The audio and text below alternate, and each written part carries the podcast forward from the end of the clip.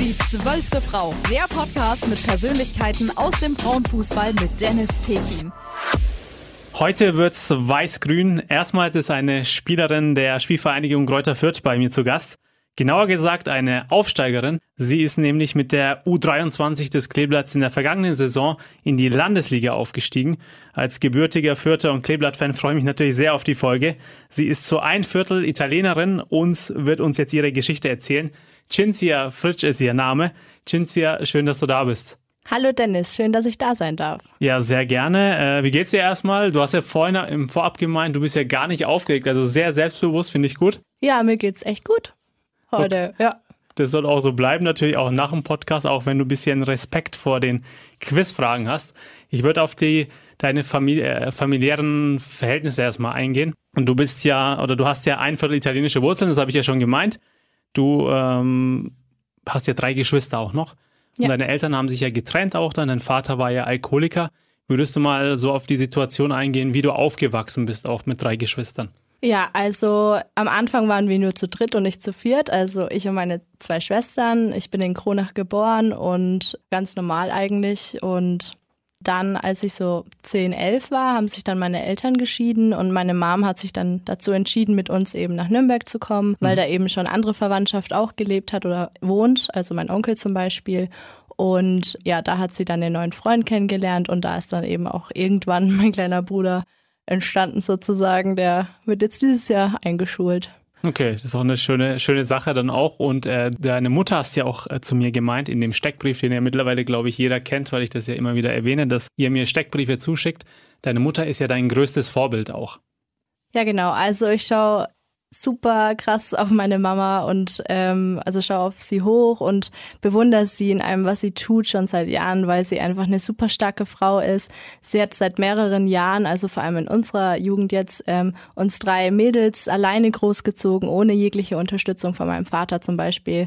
Ähm, und Sie hatte es als Kind auch nicht super einfach. Da hat es ja schon angefangen. Meine Oma, die hat in einem Dorf gelebt, wo wirklich eigentlich nur Deutsche gelebt haben, sage ich mal, und hat dann eben den Italiener mitgebracht. Und das war halt jetzt nicht so gut angesehen, sage ich mal. Und das hat man dann vor allem auch in der Schule, auch unter anderem bei den Lehrern zu spüren bekommen, dass man halt jetzt kein deutsches Kind ist, sondern ein Vater hat, der halt Italiener ist. Und ähm, ja, ich habe großen Respekt vor meiner Mama, wie sie das alles durchgezogen hat und alles einfach alleine geschafft hat, in die Arbeit zu gehen, den Haushalt zu schmeißen. Es war echt immer picobello daheim, ähm, uns groß zu, zu ziehen und ja, dass aus uns drei Mädels auf jeden Fall was Gescheites geworden ist. Okay, ja, absolut. Wer in der Landesliga spielt, da kann man auf jeden Fall sagen, da ist was Gescheites draus geworden dann. du hast ja gerade ja deine italienischen Wurzeln und ich hatte es ja auch eingangs erwähnt, angesprochen. Ja, würdest du mal darauf eingehen, ähm, wo, wo genau liegen denn die Wurzeln in Italien? Ja, genau. Also äh, mein Papa, der ist deutsch und meine Mama, die ist Halbitalienerin, eben durch meinen Opa, weil der ist äh, Vollblut-Italiener und der kommt eben aus Neapel. Okay, also ein bisschen äh, SSC Neapel-Fan auch dann? Ja, so ein bisschen. Also wenn Juve gegen Napoli spielt, dann bin ich schon mehr für Neapel auf jeden Fall. Okay, vor allem Napoli hat ja auch letztes Jahr eine tolle Saison gehabt, endlich mal wieder Meister geworden, auch ein bisschen für Abwechslung in der Serie A dann auch äh, gesorgt. Jetzt würde ich mal auch ähm, auf das Thema, du hast ja in deiner Jugend, so wie ich das verstanden habe, mhm. mit den mit Jungs auch am Bolzplatz gekickt. Ja. Und ich bin generell der Fan davon, dass man wieder mehr Bolzplatzfußballer äh, in Anführungszeichen herstellt oder halt ausbildet. Wie stehst du dazu? Ja, auf jeden Fall. Also ich muss ehrlich sagen, ich, äh, als ich da nach Nürnberg gekommen bin, habe ich zwar in einem Verein gespielt und alles und es hat mir auch super viel Spaß gemacht, aber so richtig viel gelernt habe ich eigentlich nochmal mega am Bolzplatz. Da habe ich mit den Männern gespielt und es hat einfach super viel Spaß gemacht. Und am Anfang war es auch dann so, diejenigen, die mich halt noch nicht kannten am Bolzplatz, die waren immer so, oh nee, wir können doch kein Mädchen mitspielen lassen. Aber die Jungs und Männer, die mich halt schon kannten, die wollten mich dann unbedingt in dem Team haben. Und dann habe ich gesagt, gut, dann ähm, mache ich das halt. Und dann haben die anderen gesagt, okay, ausnahmsweise. Und dann, als ich halt dann mitgespielt habe, waren die dann halt auch so, okay, jetzt will ich sie in meinem Team haben. Also kann ich auf jeden Fall weiterempfehlen und finde es auch mega cool. Äh, gerade auch, dass halt vielleicht auch ähm, Jungs checken, so, yo, Mädchen können auch was. Genau, und am Bolzplatz lernt man ja auch was fürs Leben. Das äh, unterschätzen, glaube ich, auch so ein bisschen, was heißt viele, aber so manchmal habe ich das Gefühl, weil am Bolzplatz lernst du Regeln, auch also fürs Leben auch, lernst andere Kulturen kennen, wie man auch miteinander umgeht, auch so den Respekt. Das ist ja manchmal nie so vorhanden, habe ich das Gefühl, dass man das auch lernt auf dem Bolzplatz. Würdest du das auch so sehen? Ja, würde ich voll und ganz unterschreiben. Also bei uns war das auch völlig multikulturell. Ich habe äh, in der Südstadt im Anna-Park äh, Haasdorfer Platz Fußball gespielt und da war, hat wirklich ist alles aufeinander getroffen und das war ziemlich cool. Wo ich jetzt drauf eingehen würde, äh, ist das Thema Fun Facts. Das würde ja. ich bei dir gerne mal vorziehen, weil ich ja auch im zweiten Teil vor allem auf das Sportliche eingehen will, was ja sehr, sehr gut war in der letzten Saison bei der Spielvereinigung. Bei dir gibt es wirklich sehr, sehr interessante Fun Facts. Du hast ja eine Narbe am Daumen. Ähm, würde man ja denken, okay, die hat sich, die kann keine Tomaten schneiden oder was weiß mhm. ich, oder Gurken, aber das ist beim Schachspielen passiert. Wie, wie kam das dazu? Ja, also das sage ich immer, ist zwar jetzt nicht direkt beim Schachspiel, Schachspielen passiert, aber im Zusammenhang, ich war in der Grundschule mit meiner Schwester im Schachkurs und ähm, ja, das waren so kleine Eisenschachbretter, die in so einem Holzrahmen eingesteckt waren. Und ich musste die eben ins Lehrerzimmer tragen. Und ähm, dabei ist dann halt eins dieser Schachbretter aus dem Holzrahmen gegleitet, sage ich mal. Und dann ist halt die Spitze komplett in meinen Daumen reingefallen, also die scharfe Kante. Und dann war ja, war es vorbei, würde ich sagen. Okay, aber bist du so ein Tollpatsch dann auch? Wenn du sowas äh, hört, habe ich euch auch zum ersten Mal, muss ich sagen. Ja, also früher war es auf jeden Fall. Meine Mama hat mich auch immer Kamikaze genannt. Ich habe immer alle Verletzungen für meine Schwester mit, Schwestern mit aufgenommen, weil die hatten gefühlt nie was und ich hatte immer alles. Das heißt, du ziehst sowas magisch dann auch an. Ja, früher auf jeden Fall. Jetzt bin ich schon ein bisschen vorsichtiger, aber früher auf jeden Fall. Hast auf jeden Fall deine Entwicklung durch, durchlaufen auch dann. Du hast dir auf Malle ein Tattoo stechen lassen. War das so ein Mannschaftsevent oder warst du privat da unterwegs? Ähm, um was für ein Tattoo ist es überhaupt? Also, wir sind damals mit der SG als sozusagen Aufstiegsfeier nach Malle geflogen. Ähm, der Klassiker halt, wo soll es sonst hingehen? Ja, genau. Und äh, ja, waren am Ballermann und dann hatten wir halt schon ein bisschen was getrunken und dann sind wir spontan auf die Idee gekommen. Also eine Freundin, Vera heißt sie, ähm, und ich. Grüße ähm, kann sie gerne grüßen. ja, Grüße Stelle. gehen raus an die Mutti. ähm, sind wir halt zum Tätowierer gegangen und haben uns zusammen Ohana stechen lassen, ähm, was von Lilo und Stitch ist und Familie bedeutet. Ah, okay eine schöne Bedeutung. Wusste ich jetzt nicht, da ich noch, da ich nicht so bewandert bin bei Lilo und Stitch. Aber es hat eine schöne Bedeutung wenigstens dann auch. Ja, auf jeden Fall. Also war es irgendein Schwachsinn im Suff dann. Genau, ja, ich bereue es auf jeden Fall auch nicht. Und es war günstig, muss man auch dazu sagen. Und auch keine Nebenwirkungen dann gehabt, wenn es günstig war. Nee, keine Nebenwirkungen. Und man muss auch sagen, dafür, dass es so günstig war, ist auch relativ gut gestochen. Du hast ja ähm, an den Fun Facts mit aufgeführt, dass du nicht auf eine Ameise treten kannst. Und wenn du sie siehst oder einem, oder einem Tier nicht nicht helfen, wenn, wenn, du es leiden siehst, würdest du da mal drauf eingehen. Also dass du nicht, also wenn du eine Ameise siehst, dann was passiert bei dir so? Ja, also irgendwie zum Beispiel, wenn ich jetzt auf der Straße bin und auf den Boden schaue und ich sehe jetzt wirklich bewusst eine Ameise, dann kann ich nicht, also auch wenn mein Fuß in Richtung dieser Ameise geht, ich kann nicht drauf treten. Das ist so ein Tick von mir einfach. Oder wenn ich in einem Pool bin und eine Wespe in diesem Pool fliegt und halt kurz vorm Ertrinken ist, dann egal wie gefährlich sie ist oder dass sie mich stechen kann, ist mir in dem Moment eigentlich völlig egal. Das blende ich aus. Ich muss sie da irgendwie rausholen, weil ich das nicht mit mir vereinbaren kann, dass die jetzt da stirbt, weil ich ja die Möglichkeit habe, sie zu retten. Okay, das heißt, du äh, hast so dieses soziale Gen, du musst unbedingt jemandem helfen oder einem Tier dann auch, muss ja keine Person sein. Ja, auf jeden Fall. Wie sieht es bei Pflanzen aus? Also schwierig, würde ich sagen. Ich verschenke, also ich mag Blumen über alle, also ich mag wirklich Blumen über alles. Das ist ja auch ein Klischee, was erfüllt wird. Ich weiß nicht, äh, Klischees haben wir ab und zu auch mal im Podcast, aber bei dir wird es ja dann erfüllt. Also so klassisch Frau, Blumen, das geht immer. Ja, das stimmt auf jeden Fall. Aber ich könnte jetzt nie zu einer Pflanze hingehen und einfach irgendwie ein Blatt abzupfen. Das finde ich irgendwie nicht so. Also das kann ich auch nicht so mit mir vereinbaren, muss ich ehrlich sagen. Und ich freue mich auch mehr über einen Blumenstock, der halt dann noch lebt, als über Blumen, die halt dann irgendwann verwelken, weil sie tot sind sozusagen. Okay, das heißt, du hast so dieses Gefühl, dass du äh, die Gefühle von der Pflanze verletzt, wenn du da ein Blatt abzuckst. ja, schon ein bisschen. Also es ist nicht so extrem wie bei Tieren, muss man auch dazu sagen, aber ein bisschen schlechtes Gewissen habe ich da auf jeden Fall dabei, wenn ich jetzt irgendwo eine schöne Blume pflück oder so. Okay, das heißt, wenn ihr, liebe Hörer, irgendwann die Chins hier in der Stadt sieht und äh, ihr habt Blumen in der Hand, keine Sorge, sie wird kein Blatt abzupfen. genau.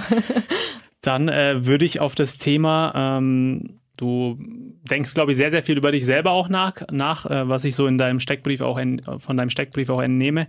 Du suchst immer erst die Schuld bei dir selbst und äh, du siehst immer viel mehr das Gute in einem Menschen als an dir selbst dann auch. Verstehe ich das richtig? Ja, auf jeden Fall. Ja, also zum Beispiel, wenn ich auf dem Feld stehe und äh, meiner zweiten Stürmerin Beispiel und sie die Möglichkeit hat, dann Tor zu schießen, ihn aber nicht verwandelt, ähm, was ja auch mal passieren kann, dann bin ich jemand, der nicht sagt irgendwie, oh, jetzt hat sie ihn nicht gemacht, sondern ich bin dann jemand, der sagt, oh Mann, mein Pass hätte vielleicht noch besser sein können, dann hätte sie ihn besser verwandeln können oder dann hätte sie ihn vielleicht verwandelt. Also so in die Richtung geht es dann halt zum Beispiel. Okay, das heißt, selbst wenn du einen überragenden Pass gespielt hast, äh, denkst du dir dann immer noch, äh, Cinzia, das war doch vielleicht doch nicht der richtige Pass dann. Ja, genau. okay. Äh, weil du jetzt gerade auch das schön angesprochen hast, Thema Stürmerin, da würde ich ähm, jetzt drauf eingehen. Alles klar. Weil du das ja schön eingebracht hast. Äh, du bist eine technische Niete im Fußball, hast du ja äh, mir vorab gesagt. Stürmerin, klar, man muss nicht immer, als Stürmer muss man, was ich mir so vorstelle, robust sein, vielleicht ein bisschen größer und ähm, ja, so Durchsetzungsvermögen mitbringen. Das heißt, du bist eher die, Techn äh, die Stürmerin, die jetzt vielleicht nicht so technisch gut ist, aber dafür ihren Körper einsetzt und durchsetzungsstark ist? Oder wie kann ich mir dich im, auf dem Feld äh, vorstellen? Ich habe dich ja noch nie spielen sehen. Ja, also ich würde sagen, klar, vielleicht jetzt nicht zu 100 Prozent eine Niete äh, in Bezug auf die Technik, aber Ball hochhalten kann ich zum Beispiel schon mal gar nicht. Ähm, ich glaube, meine Stärken sind auf jeden Fall ähm, meine Kondition. Ich kann über eine längere Dauer hinweg viel laufen, würde ich sagen. Mhm. Ähm, Bist du dann auch schnell? Oder eher ausdauernd, aber nicht Also schnell. in den ersten paar Metern auf jeden Fall nicht, aber auf Dauer sozusagen. Da mhm. kann ich meine Geschwindigkeit ziemlich konstant halten. Okay, das heißt, wenn der Gegner zum Beispiel ab der 70. müde wird, da ist, äh, schlägt dann deine Stunde im Sturm dann. Ja, da macht es bei mir im Kopf Klick und nutze es halt nochmal ein bisschen aus. Okay, und wie kann man dich denn so äh, vorstellen? Wie spielst du denn genau? Bist du eher so die, ich würde mich dir jetzt eher so vorstellen, eine mitspielende Stürmerin und weniger die Konterstürmerin, wo du dann zum Beispiel die langen Bälle hinter die Kette bekommst und als Konterspielerin eingesetzt wirst? Oder wie kann man dich auf dem Platz vorstellen? Also ich bin eher so jemand, der ähm, auf jeden Fall presst und mhm. ähm, drauf geht vorne. Genau, vorne Druck macht, dass die Gegner Angst haben sozusagen. Ähm, und wenn es dann drauf ankommt bei uns äh, Spielaufbaumäßig, dann bin ich eher diejenige, die dann eher den Ball vom Tor abgibt, als selber zu schießen zum Beispiel. Ja. Uneigennützig dann. Ja. okay, das heißt, du machst, du machst weniger Tore und mehr Assists dann auch. Genau, aber das war auch mal anders. Also es gab auch mal eine Genie, die dann schon die Tore auch versenkt hat und eher weniger dann noch mit nach hinten gearbeitet hat. du hast ja gerade Genie gemeint, ist das dein Spitzname dann auch? Ja. Okay, gibt es dazu eine Geschichte? Weil ich bin immer so der Fan, wenn man den Podcast alle Folgen durchgehört hat, das werden die Hörer auch wissen, dass ich äh, vor allem auf Rückennummern sehr viel äh, achte und auf Spitznamen. Genie. Also ähm, tatsächlich wurde ich so das erste Mal, glaube ich, in Nürnberg genannt in meiner neuen Fußballmannschaft, weil Chins ja zu kompliziert war und dann war es halt Genie. Ja, von meiner Familie kamen andere Spitznamen, aber nie Genie und ähm, Jetzt ist es aber auch so, dass meine Familie mich zum Beispiel nicht Genie nennen darf, sondern nur meine Freunde. Ich mag das nicht, wenn meine Familie mich Genie nennt. Okay, also Verbot daheim dann auch. Ja, auf jeden Fall. Genauso komisch fände ich es jetzt, wenn mich Freunde auf einmal Cinzia nennen würden. Okay, also du kennst es gar nicht, dass deine Best Friends dich äh, Cinzia nennen. Ja, das fällt mir dann immer sofort auf. Und dann sage ich, was hast du gesagt? Gibt es noch eine weitere, äh, noch einen weiteren Spitznamen dann, wenn teilst du das so nach äh, Familie, Freunden, extern unbekannte Personen, gibt es auch noch einen Spitznamen? Nee, also eigentlich der gängigste ist eigentlich Chini und meine Schwester hat mich ganz früh, wenn sie mich ärgern wollte, Chi genannt oder Chichibu. Chichibu, okay, ja. das ist, äh, klingt wie ein Cocktail irgendwie. das stimmt, ja. Vom Cocktail jetzt äh, zum äh, Fallrückzieher oder wie du es nennen würdest, wie würdest du es denn nennen? Gar nicht Fallrückzieher, oder? Rückfallzieher würde ich es auf jeden Fall nennen. Okay, ist auch ein cooles Wort. Wie kam es dazu? Hat sich so, äh, hast du dir so eingeprägt als Kind dann auch schon? Ja, ich, keine Ahnung, ich dachte immer, das heißt Rückfallzieher. Das hat sich irgendwie bei mir eingeprägt und ich krieg's auch nicht mehr raus. Also ich musste jetzt gerade auch wieder nachdenken, ob Fallrückzieher oder Rückfallzieher richtig ist. Und äh, ich wähle dann, also habe dann 50-50 und ich wähle meistens das Falsche dann. Okay, was ist jetzt richtig? Fallrückzieher oder Rückfallzieher? Fallrückzieher. sicher, ohne Joker? Obwohl wir jetzt nicht beim ich Quiz... Ich bin mir sicher. Okay, also Fallrückzieher richtig. Wir sind zwar nicht beim Quiz, nicht verwirrt sein, das kommt später auch noch, aber Fallrückzieher. Ja. Abstoß oder Eckball? Cinzia, Mir ist zu Ohren gekommen, dass du Oliven magst. Da würde mich natürlich erstmal interessieren, schwarz oder grün oder beides. Ähm, aber erstmal die Frage an dich. Oliven oder Tomaten? Vielleicht war es ja auch nur ein Gerücht mit den Oliven. Puh, da muss ich überlegen. Natürlich Oliven. Und äh, warum bist du so eine Olivenliebhaberin? Ich weiß nicht, ich mochte die schon immer und äh, ja, irgendwann habe ich die halt immer öfter gegessen und sie haben mir immer mehr geschmeckt und meine beste Freundin und ich, wir haben die dann beide geliebt und haben dann jeden Tag ein Glas Oliven gegessen. Okay, Und das heißt die große Olivenliebe bei euch. Ja, auf jeden Fall. Aber welche Farbe dann? Also schwarz oder grün, was schmeckt dir mehr? Also am meisten mag ich eigentlich die grünen, Mhm. ähm, zum Beispiel mit Mandel oder entsteint oder keine Ahnung, gefüllt mit Knoblauch oder so. Ähm, ich finde Kalamata-Oliven heißen die, glaube ich, auch sehr lecker. Die schwarzen gehen schon auch, aber welche ich zum Beispiel gar nicht essen kann, sind die getrockneten schwarzen. Die finde ich schlimm, aber sonst alle anderen liebe ich. Okay, warum? Die getrockneten schwarzen? Die Weil die so ölig sind. Das sind äh, so eingelegte Oliven in so Öl meistens. und das schmeckt dir dann nicht. Nee. Aber magst du Olivenöl dann? Ja, oder? Ja, schon. Das klang nicht wirklich überzeugend Ja, ich mag Oliven in, in jeglicher ja, in Variation. der natürlichen Form lieber. okay. Aber Olivenöl geht auch, aber du magst Ja, lieber, die, lieber die grünen Oliven dann auch. Ja, Klassik oder Techno, wenn es um Musik geht? Oder keins von beiden? definitiv Klassik. Okay, also eher, äh, weil es so beruhigender ist oder warum Klassik?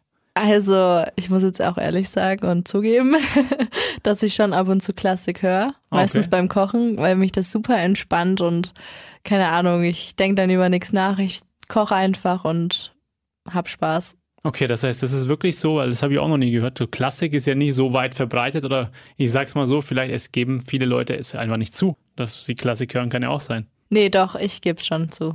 Okay, also großes Outing hier, äh, Cinzia hört äh, Klassik und kein Techno, aber Techno persönlich finde ich auch nicht gut. Das ist dann irgendwie, irgendwie too much auf jeden Fall. Das, äh, was mich noch interessieren würde, Aquarium oder Zoo? Ja, also schwierige Frage. Ähm, ich mag Fische sehr gern, aber Zoo, da hat man ja auch irgendwie alle Tiere und da gibt's ja auch irgendwie indirekt ein Aquarium, sage ich mal. Ähm, deswegen würde ich Zoo sagen. Ja, aber wir wissen ja alle, dass es nicht ganz so gut ist, ein Zoo zu besuchen zum Beispiel und das Ganze zu unterstützen. Ein sehr, sehr wichtiger Punkt, Punkt äh, den man vielleicht außer Acht lässt dann auch. Du hast ja eine große Liebe für Tiere. Kannst da kannst du gleich mal gerne in diesem Zug auch mal drauf eingehen. Hast du da auch so ein Lieblingstier, sage ich mal? Ich glaube, das ist bei mir wie bei den Farben. Ich habe keine Lieblingsfarbe und ich habe auch kein Lieblingstier, weil ich eigentlich alles sehr gerne mag. Klar mag man das eine vielleicht ein bisschen mehr als das andere. Zum Beispiel würde ich jetzt eine, einen Hund von einer Wespe ziehen, weil einfach eine Wespe halt auch blöd sein kann, sage ich mal. Aber es gibt jetzt kein direktes Lieblingstier. Okay, ja, so ein Hund ist ja auch cool. Der denkt nur ans Essen und ist immer nett zu uns. Also, Das stimmt. das ist stimmt. Ja, und die Wespe ist ja manchmal gefährlich für den Menschen. Ja, habe ich erst äh, letzte Woche erleben dürfen. Okay, äh, willst du uns die Geschichte erzählen, wenn wir schon gerade bei Wespen sind? Ja, also es war ganz witzig, ähm, zumindest für die anderen wahrscheinlich, für mich jetzt nicht so. Ähm, ich habe bei der ersten Mannschaft ausgeholfen, die haben ähm, hatten ein Spiel und, und ähm, ich war halt gerade auf der Bank und habe gemerkt, äh, also es war so eine Holzbank, dass ich halt so Spreißel hatte und bin aufgestanden, habe die rausgemacht mit einer Kollegin und ähm, wollte mich wieder hinsetzen und dachte mir, oh, das ist aber ein schmerzhafter Spreißel, in den ich mich jetzt gesetzt habe. Ähm, habe mich aber halt dann in eine Wespe gesetzt und habe halt ja, dann einen Wespenstich gehabt. Wobei wir dann wieder bei dem Thema tollpatschig wären. Ne? Das äh, passt so ein bisschen zu dir, die Beschreibung. Ja, genau. Also ich kann nur empfehlen, sich immer mal wieder, beziehungsweise auf dem Platz zu sehen, bevor man sich hinsetzt. Das macht auf jeden Fall Sinn, ja. Abstoß oder Eckball? Cinzia, du ähm, studierst ja Grundschullehramt. Genau. Gleich die Frage an dich. Wie kam es dazu, dass du äh, Lehramt studiert hast? Wie hast du dir immer gedacht, okay, ich will Lehrer werden? Das war zumindest bei mir mal der Gedanke in der Grundschule, dass ich immer Lehrer werden wollte. Habe mich dann aber anders entschieden. War bei dir das auch so ähnlich oder wie kam es eigentlich dazu? Nimm uns mal mit.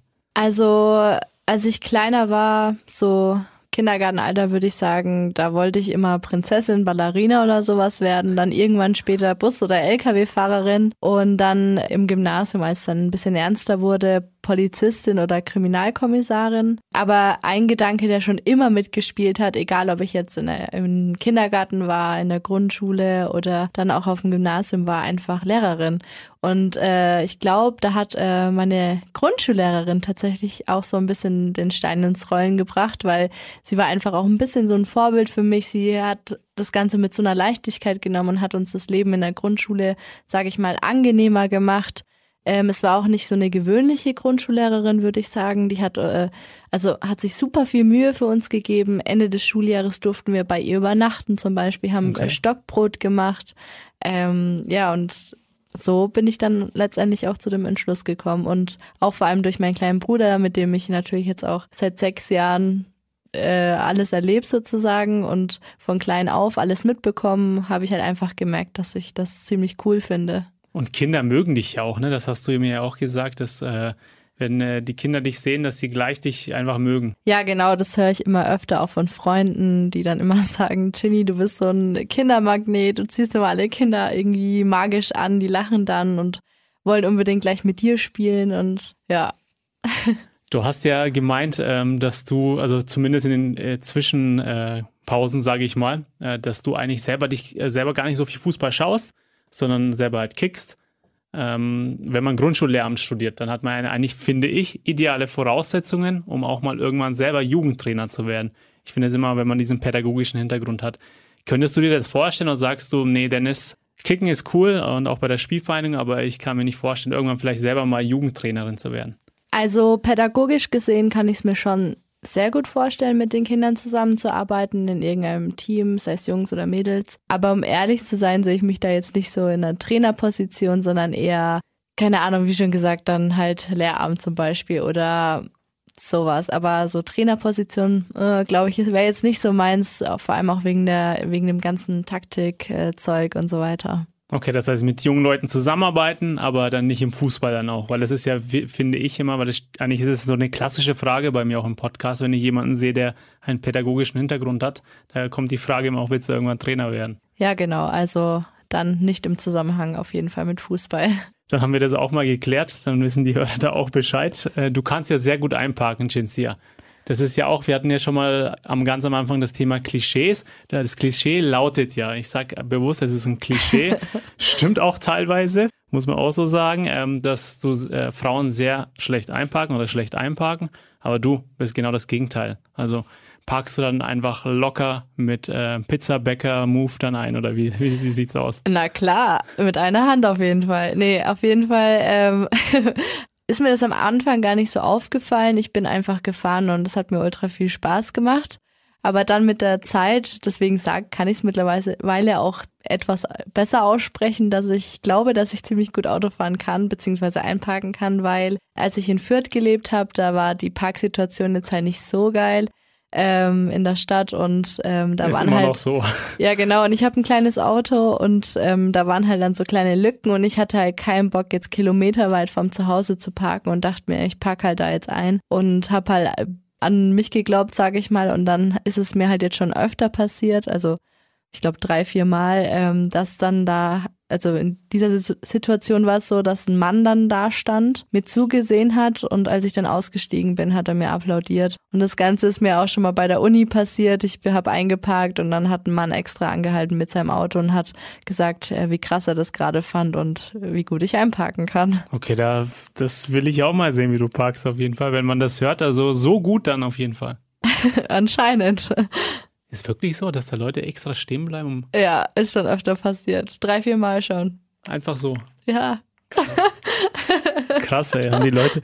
Also ich finde es ja cool, aber haben die ja. Leute nichts zu tun? Also ich nee. Würd, das ist ja so genauso Vor allem wie. gucken sie da auch so zu und applaudieren sie dir halt. Ja, aber die haben bestimmt Hintergedanken dann. Das, ja, vielleicht. Das wird es wahrscheinlich sein. Ah, die, das ist ja nicht das Ziel des Ganzen. Ah, du hast super gemacht. Schönen Tag ja, noch. Toll. Ja, toll, hast klasse gemacht.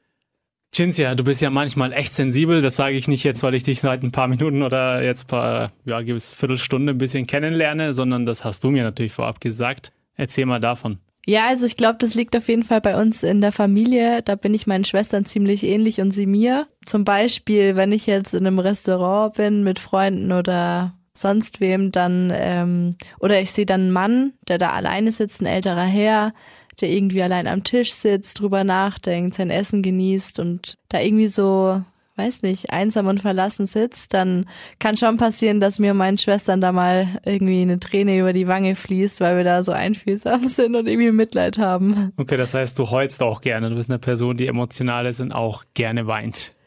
Also gerne würde ich jetzt also nicht sagen. Also gerne gut, gerne vielleicht nicht, aber dass du halt weinst dann auch. Ja, ja. Zwar nicht gerne in der Öffentlichkeit, aber schon ab und zu, ja. Muss ja auch sein. Ja, wenn die Kameras aus sind, dann, dann weint die Chins hier auf jeden Fall. Jetzt kommen wir zum Sportlichen. Ich habe es schon gefühlt 20 Mal gesagt. Das war wirklich eine sehr, sehr erfolgreiche Saison für die Spielvereinigung im Frauenbereich. Ihr seid ja, oder sagen wir mal erstmal, die erste Mannschaft ist ja von der Landesliga in die Bayernliga und ihr, die U23, seid von der Bezirksoberliga in die Landesliga aufgestiegen. Genau. Erzähl mal von eurer Aufstiegssaison. Ja, also ich habe ja ähm, zumindest in der U23 ähm, nur die in Anführungsstrichen nur die Rückrunde miterlebt, weil ich ja davor noch bei der SG gespielt habe. Aber es war auf jeden Fall von Anfang an die Flamme da. Wir hatten richtig Bock. Wir wussten, wir können es schaffen. Ähm, und wir müssen dann, also beide Mannschaften müssen an einem Strang ziehen und ähm, Gas geben und nicht nur 90 oder 100 Prozent geben, sondern 120 Prozent geben und jeder für jede irgendwie kämpfen und ja, gemeinsam, wie gesagt, das Ganze angehen. Okay, und wo habt ihr es dann gemerkt? Das ist auch wieder so eine klassische Frage. Es gibt ja immer so einen Knackpunkt in der Saison. Du warst jetzt nur die Rückrunde dann da, aber wo habt ihr dann intern auch gesagt, okay, Mädels, wir packen es jetzt? Gab es da so ein Spiel oder so ein, so Knackpunkt auch, wo ihr, oder war das eigentlich von Anfang an irgendwie klar, wo du reingekommen bist, ihr, ihr steigt eher auf? Ja, also ich glaube, äh, ich kann da jetzt eigentlich nur von mir sprechen. Ähm, ich wusste, dass das Thema Aufstieg auf jeden Fall ein Thema ist ähm, und habe das auch wahrgenommen. Ich habe eigentlich immer mein Bestes gegeben, aber dann, als es dann Richtung, ja, so die letzten vier, fünf Spiele ging, war es dann schon so, dass man immer mehr, noch mehr Bock hatte. Also man hatte schon von Anfang an richtig viel Bock auf die ganze Rückrunde und äh, man weiß auch, äh, was man will und hat sich ein Ziel gesetzt. Ähm, aber dann in den letzten fünf Spielen, wenn man die Tabelle halt angeschaut hat, wusste man dann, boah, es ist ja wirklich noch ultra, also super erreichbar und dann ist die Lust natürlich gestiegen, die Motivation ist gestiegen und man gibt dann halt auch wirklich 120 Prozent. Also so war es zumindest bei mir. Okay, und was war das denn für ein Gefühl, wo es dann wirklich feststand? Dieses Gefühl, wir sind aufgestiegen. Ja, im einen Moment, also prassen da einfach so viele Emotionen auf einmal aufeinander. Also im einen Moment war es eine Erleichterung, im anderen Moment war es auch irgendwie äh, ein super lachendes äh, Gesicht, weil man so viele lachende Gesichter auch gesehen hat, viele freundliche Gesichter, Gesichter, die sich freuen oder Menschen, die sich freuen, Stolz natürlich auch, natürlich auch Respekt, ähm, Respekt ähm, in Bezug auf die neue Saison, keine einfachen Gegner, neues Niveau, neue Liga, neue Gegner, ähm, andere Mentalitäten auch. Schöne Begriffe auf jeden Fall, Mentalität äh, passt immer bei, wenn es um Fußball geht, auf jeden Fall rein. Das heißt, du bist sehr, sehr, freust dich auch schon, wenn der Podcast veröffentlicht wird, dann werdet ihr schon auch die ersten Spiele gespielt haben. Das heißt, die Vorfreude ist sehr, sehr groß und das Ziel ist natürlich der Klassenerhalt, denke ich mal. Ja, auf jeden Fall. Also ich habe ja schon mal ein ja eine Hinrunde in der Landesliga gespielt. Ich weiß ja ein bisschen, was auf mich zukommt, sind zwar auch ein paar neue dabei, ähm, aber ich freue mich ultra, also wirklich sehr mit der Mannschaft da zusammen einige Punkte zu holen. Klassenerhalt ist auf jeden Fall das Minimum, was wir erreichen wollen. Und ähm, ja, zusammen, also zusammen mit Mut und Stärke schaffen wir das auf jeden Fall. Davon bin ich überzeugt. Ich denke auch, dass, das, ähm, dass ihr das packen werdet und auch generell die Entwicklung beim äh, Kleeblatt ist da sehr, sehr gut im Frauenfußballbereich. Da würde ich auch jetzt gleich mal drauf eingehen. Wie siehst du das denn? Erste Mannschaft aufgestiegen, zweite oder die U23 aufgestiegen. Wie siehst du denn die Entwicklung beim Kleeblatt auch? Äh, Gibt es ja auch eine Kooperation mit dem FC Bayern München. Wie siehst du das generell? Ja, also ähm, ist für mich völlig was Neues, ähm, was anderes auch. Also gerade weil ich in der Jugend auch in, nur in so einem, sag ich mal, eher Dorfverein gespielt habe und das alles so professionell gar nicht kenne. Ähm, Finde ich mega cool, dass es da die ganzen Kooperationen gibt, die ähm, Angebote auch, was man da alles bekommt, gerade mit den FC Bayern München. Also ist ja jetzt kein ähm, unbekannter Name. Kennt man ja, hat man ja. schon mal gehört, glaube ich. Ja, ich glaube auch. ähm, Nee, also ist auf jeden Fall extrem cool, krass, wie sich das Kleeblatt auf jeden Fall entwickelt hat oder noch weiterentwickelt. Ähm, ich kann jetzt auch vor allem nur ähm, von der U23 sprechen. Wir sind ein super junges Team, aber was die alle schon drauf haben, das ist unglaublich. Also wir sind ja eine U23 und bei uns gibt's nicht viele, die über 23 sind. Die Mehrheit ist unter 23. Wir haben manche, die feiern gerade ihren 18. Geburtstag, was für mich auch völlig neu ist, weil ich vorher das Küken in der Mannschaft war. Und jetzt bin ich einer der Älteren und bin wieder auf 18. Geburtstagen unterwegs. Und die haben alle so viel Bock und Potenzial. Also das merkt man richtig und ich glaube, da ist auf jeden Fall noch viel Luft nach oben. Okay, weil du jetzt gerade gesagt hast, ist eine sehr, sehr junge Mannschaft. Das ist ja, birgt ja auch immer das, die Gefahr, junge Mannschaft, da fehlt die Erfahrung. Aber andererseits kann man mit einer jungen Mannschaft auch, ja, diese, da bringt man diese Dynamik mit, mit diese Lust auch und macht man vielleicht diese Erfahrung dann auch wett, oder? Oder wie denkst du darüber?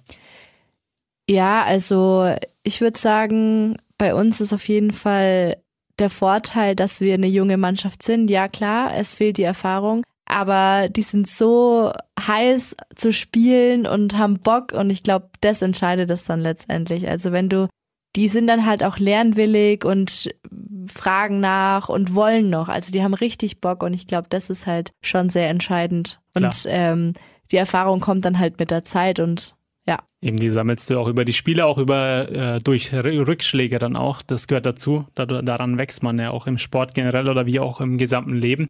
Du willst ja in vielen Bereichen Cinzia keine Fehler machen. Wie sieht es der klar im Fußball dann natürlich auch nicht? Das heißt, du willst so ein perfektes Spiel machen, wahrscheinlich, so schätze ich dich bisher ein, ja. so wie ich dich kennengelernt habe. Äh, wie stelle ich mir das dann vor? Dann passt, passt du ganz genau auf, wenn du einen Pass spielst, dass er auch wirklich präzise ankommt. Ja, also vor allem, wenn ich neu in der Mannschaft bin, ähm, dann will ich auf jeden Fall alles perfekt machen. Mhm. Dann ärgere ich mich dreimal mehr, wenn ich einen schlechteren Ball spiele, auf jeden Fall. Ähm, mit der Zeit nimmt es dann natürlich ab, aber es schwindet auf jeden Fall nie. Es bleibt immer präsent, dass ich ähm, ein gutes Spiel machen will, es perfekt machen will.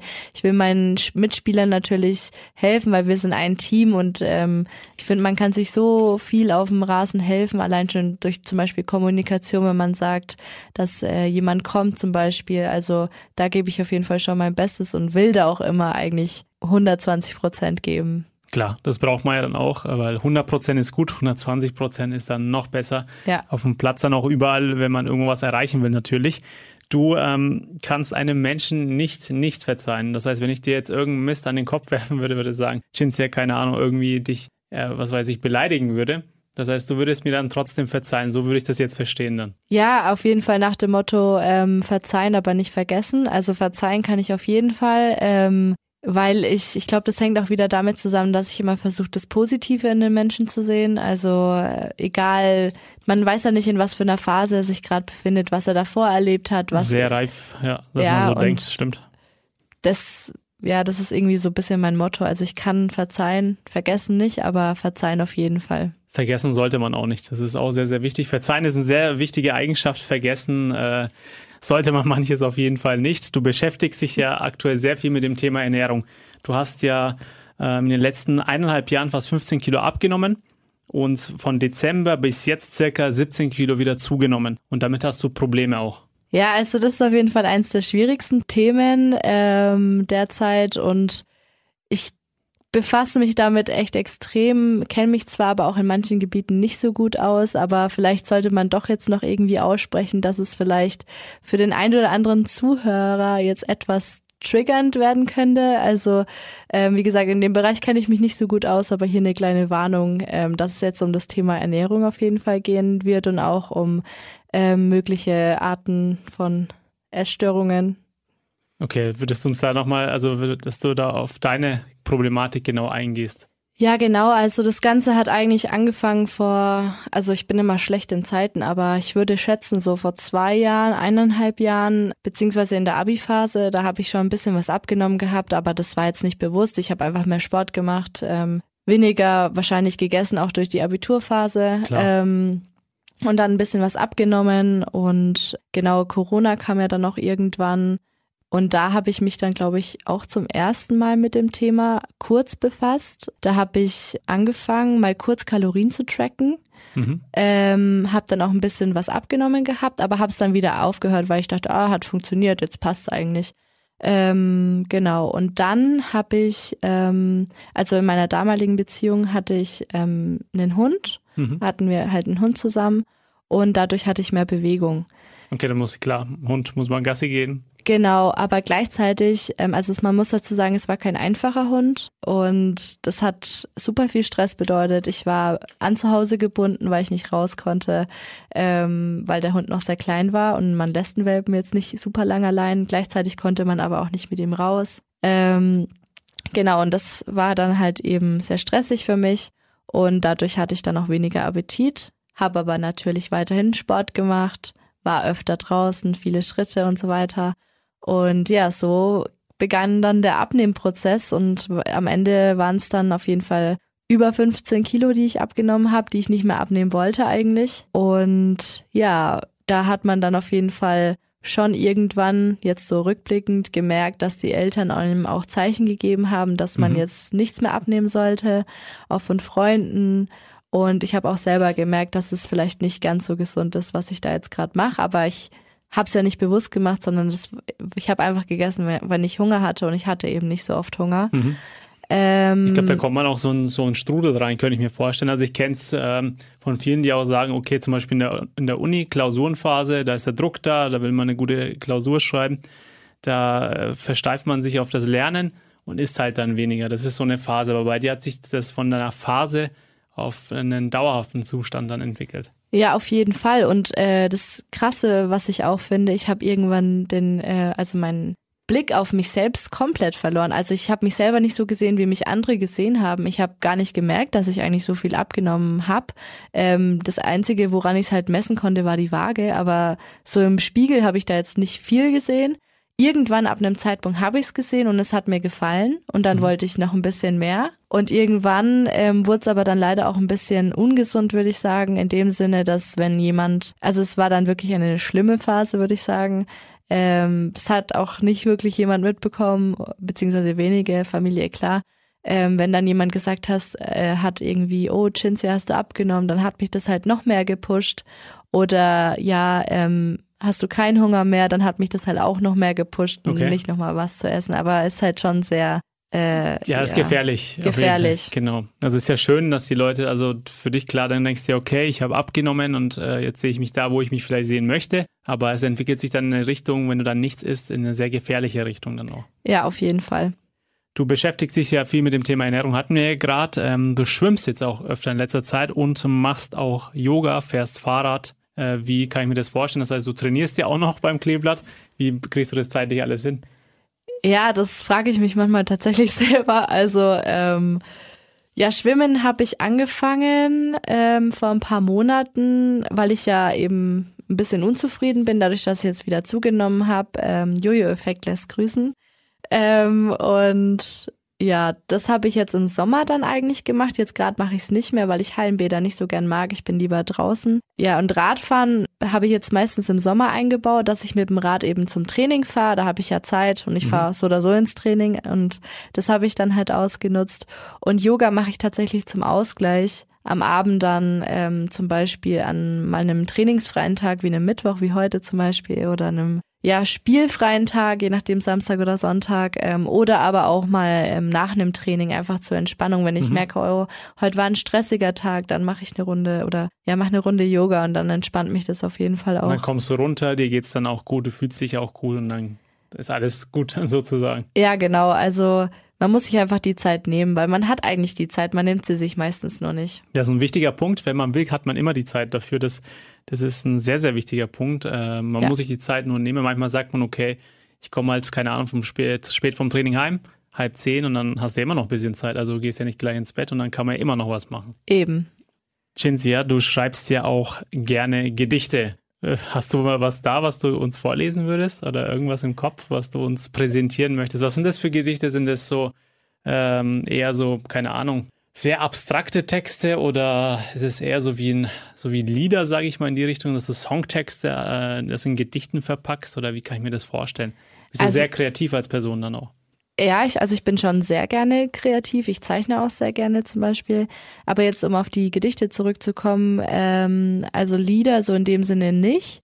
Ähm, es hat eigentlich damit angefangen, dass ich gerne Reime. Ähm, und dann habe ich irgendwann gemerkt, so, ah ja, das liegt mir eigentlich ganz gut. Und ähm, damals bei der SG habe ich dann auch über jede Person so ein Reimgedicht geschrieben, ähm, wo ich die ein bisschen geroastet habe, sage ich mal. Ähm, ja, Hast du auch über dich selber ein äh, Reimgedicht geschrieben auch? Das wurde witzigerweise dann einfach gemacht. Also ich habe dann, nachdem ich meinen Vortrag beendet habe, ähm, hat dann einer aus der Mannschaft, ähm, kam aus dem Nichts und hat dann ein, ja, ein Gedicht über mich verfasst. Und ohne dass ich es wusste. Okay, war es schön oder gut, eher positiv oder eher Ja, negativ? natürlich auch negativ, weil ich alle anderen auch ähm, ja so ein bisschen hab spüren lassen. ähm, ja, über die letzten Jahre, sage ich mal. Okay, das macht ja auch Spaß, dann diese, die Leute dann so ein bisschen, ja, in den Ja. über, über Gedichte, sage ich mal, dann auch ein bisschen lustig zu machen über die Person. Auf jeden Fall. Wichtig ist mir aber dann am Ende die Abrundung und das, dass man dann wieder sagt, okay, wir sind jetzt mal wieder ehrlich und machen jetzt nicht nur Quatsch. Also dann auch noch ein paar Liebeworte am Schluss sind wichtig. Klar, sehr, sehr wichtig, taktisch sehr, sehr klug auch, dass man das dann noch hinterher schiebt. Die äh, lieben Worte auch natürlich. Das letzte bleibt ja auch immer am besten in Erinnerung. Richtig, genau. Du, da sagst du was Wahres. Du bist ja auch sehr verpeilt, vergesslich. Ähm, das verpeilt, vergesslich, also das verpeilt habe ich hier gleich am Anfang erfahren, wo du hierher gekommen bist. Ich war unten, Cinzia oben, obwohl wir eigentlich ausgemacht hatten, dass ich runterkomme und dann war sie irgendwie oben. verpeilt bist du auf jeden Fall. Vergesslich kann ich jetzt noch nicht beurteilen. Geh mal darauf ein. Gibt es so irgendwelche lustige Sachen? Hast du irgendwelche lustigen Geschichten, wo du so verpeilt warst, dass du irgendwas verpennt hast auch?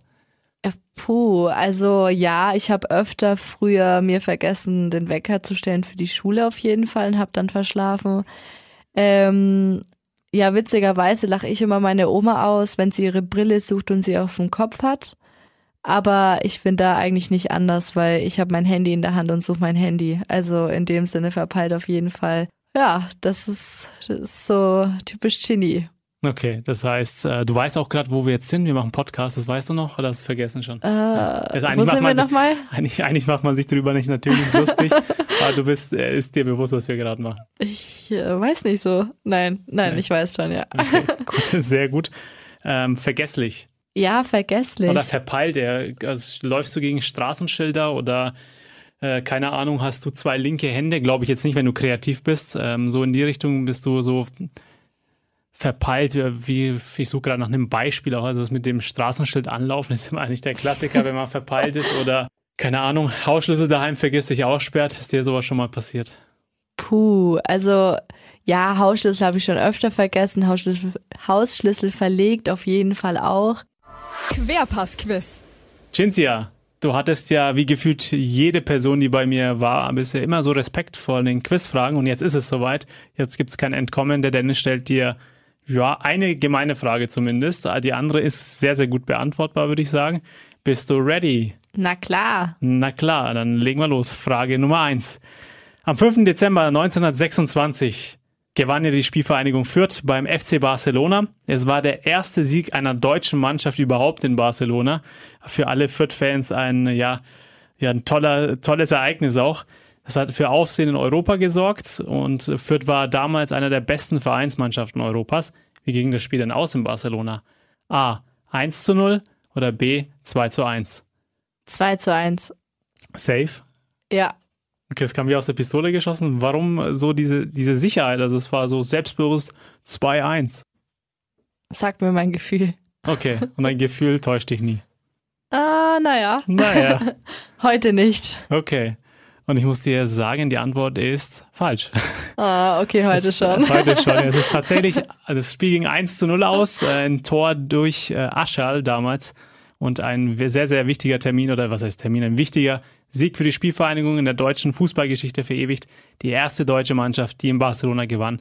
5. Dezember 1926, 1 zu 0. Krass, da war ich Krass. noch nicht auf der Welt.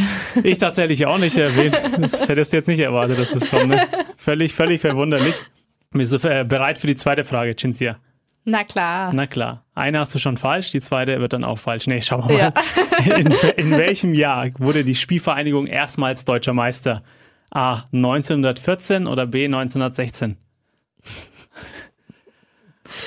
1916. Sicher? Sicher. Okay. Kann ich dich nicht beeinflussen? Nein. Sicher? Ja. Okay. Die Antwort ist falsch. Wusste ich doch. Du wusstest doch. Tatsächlich 1914 damals ein 3 zu 2 Sieg gegen den VfB Leipzig in Magdeburg. Ein sehr, sehr wichtiger Meilenstein in der Vereinsgeschichte. Ein historisches Datum. Jetzt weißt du es auch. 1914 Sieg gegen Leipzig in Magdeburg. Ja, man lernt nie aus. Querpass-Quiz. Genie oder Cinzia so wie du ja richtig heißt. Wir hatten ja, ich habe das so eine Namenslehre von dir immer zwischen in den Pausen bekommen, dass du Cinzia heißt und nicht Cinzia. Deswegen habe ich es auch immer natürlich richtig ausgesprochen. Schön, dass du da warst. Es hat wirklich sehr viel Spaß gemacht, sehr, sehr sympathisch.